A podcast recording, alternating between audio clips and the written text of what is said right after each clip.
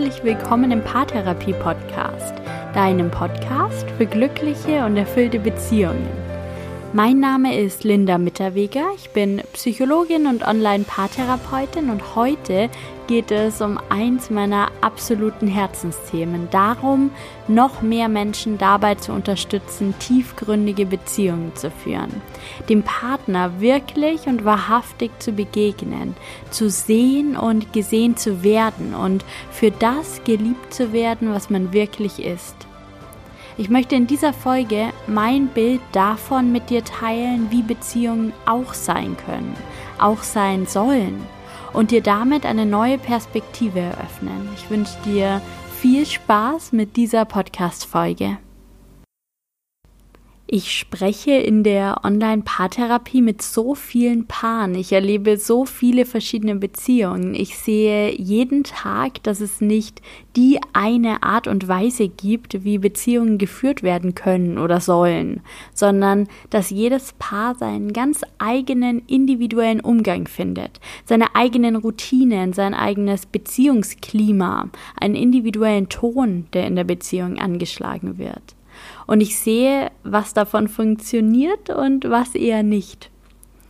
Ich erlebe so oft, dass Paare in die Beratung kommen oder dass mich E-Mails erreichen von Menschen, die mir ihre Beziehungssituation schildern und sich dann ein Patentrezept wünschen, am besten einen Drei-Schritte-Plan, den sie genau befolgen können. Sie wissen, was sie sich wünschen, das ist schon mal gut, aber sie haben keine Ahnung, wie sie dorthin kommen sollen. Die Wünsche und Fragen, die ich am häufigsten höre, lauten so etwa, was kann ich tun, um meinen Partner zu halten?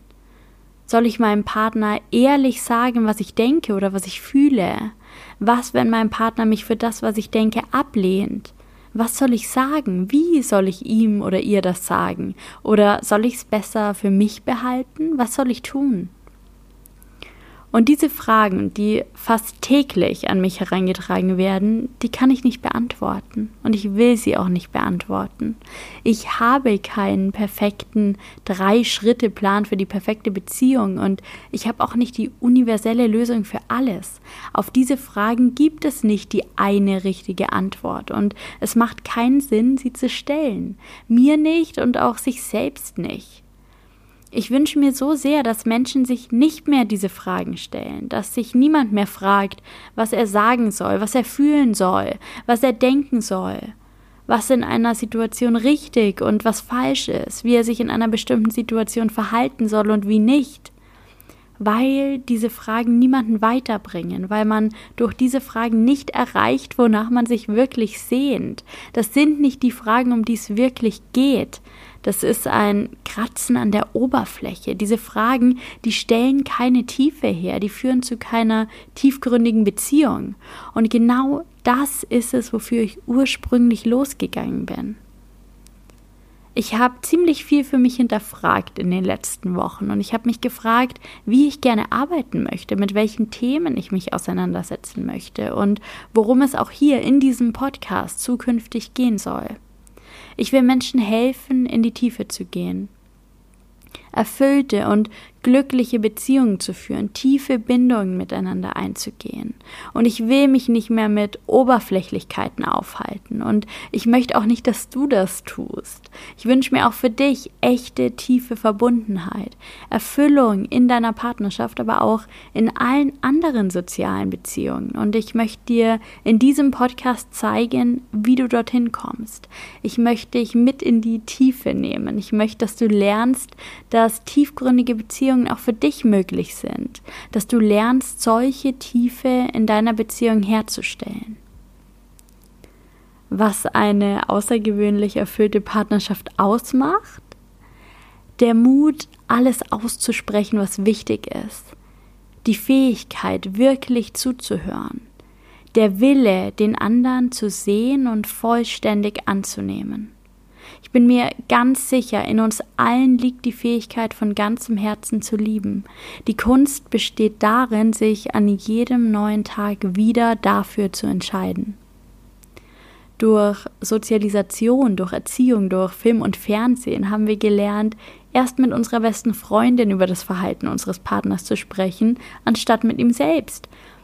Wir interpretieren, was unser Partner wohl mit etwas, was er gesagt oder getan hat, gemeint haben könnte, anstatt ihn direkt zu fragen. Wir überlegen die ganze Zeit, von welcher Seite wir uns jetzt am besten zeigen sollten, wie wir unsere Fehler und Makel am besten kaschieren können, wie wir uns von unserer besten Seite präsentieren können, anstatt einfach der oder die zu sein, die wir sind und zu erkennen, dass wir genau richtig so sind und dass wir genug sind. Ich wünsche mir, dass jeder Mensch die Erfahrung machen darf, ehrlich und wahrhaftig geliebt zu werden für das, was er ist.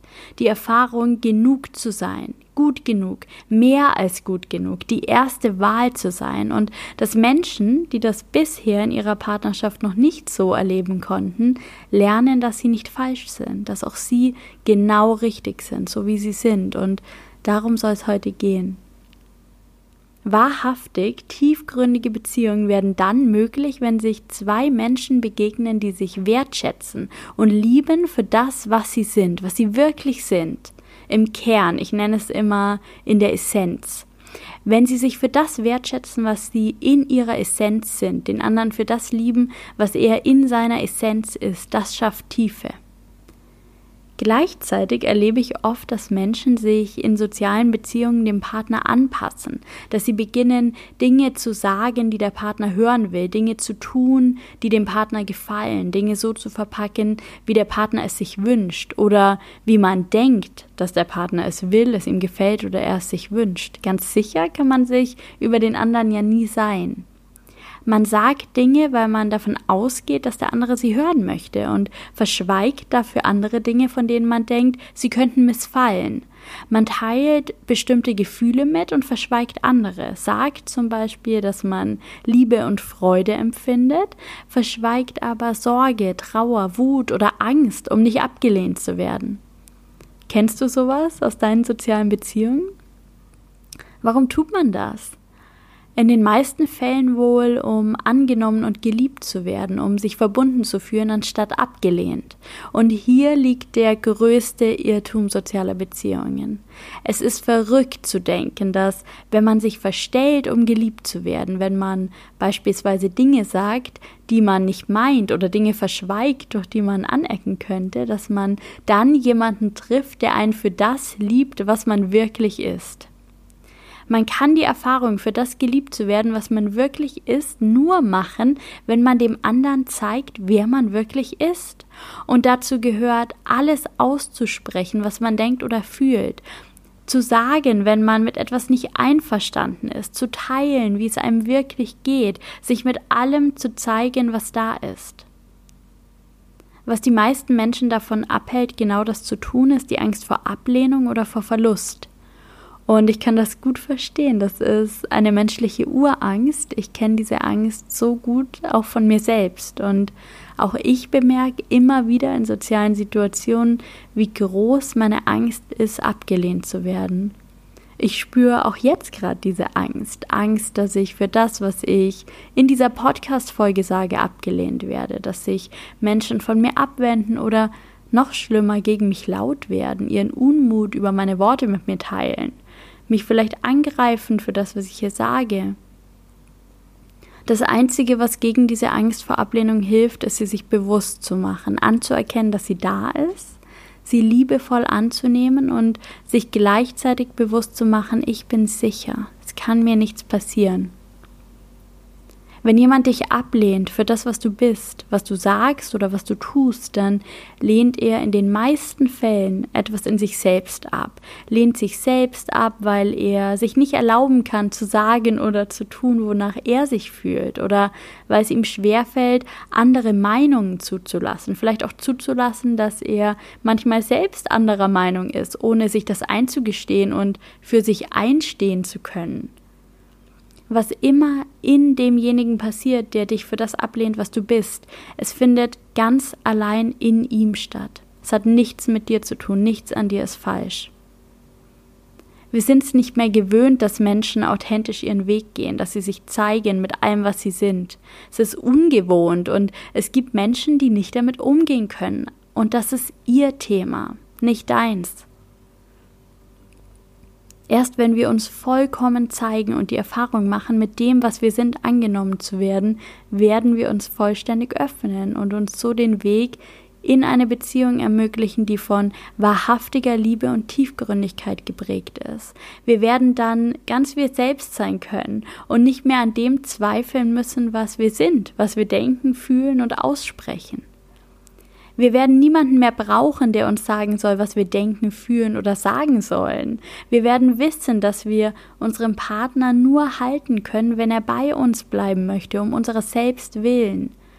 Wir werden verstehen, dass wir nur vollkommen mit ihm verbunden sind, wenn es in der Beziehung möglich ist, dass jeder sich zeigt, wie er wirklich ist. Wir werden verstehen, dass das nicht bedeutet, keine Meinungsverschiedenheiten zu haben, nie zu streiten oder immer gleich zu denken oder zu fühlen.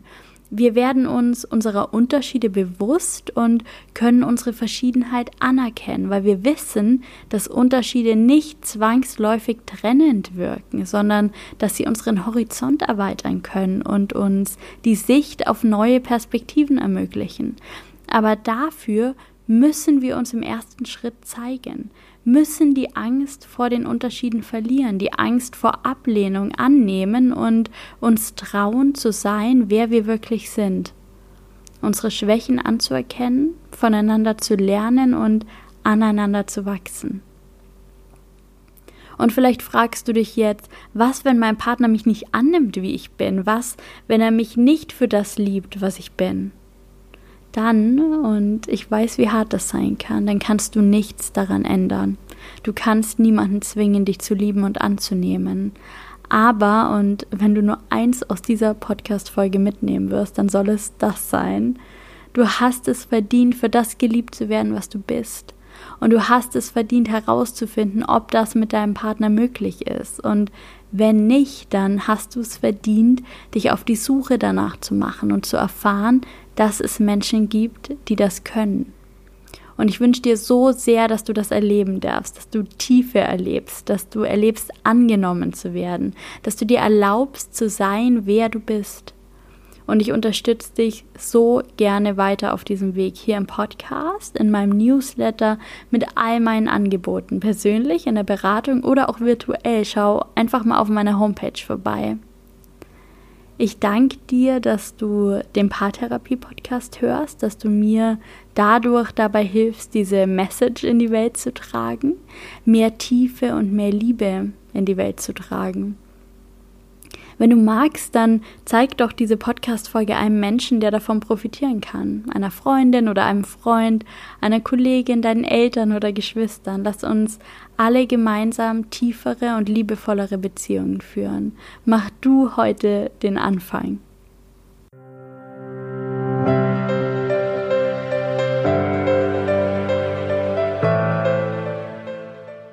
Ich glaube, du hast gemerkt, dass diese Folge sehr emotional für mich war, dass mich dieses Thema tief berührt.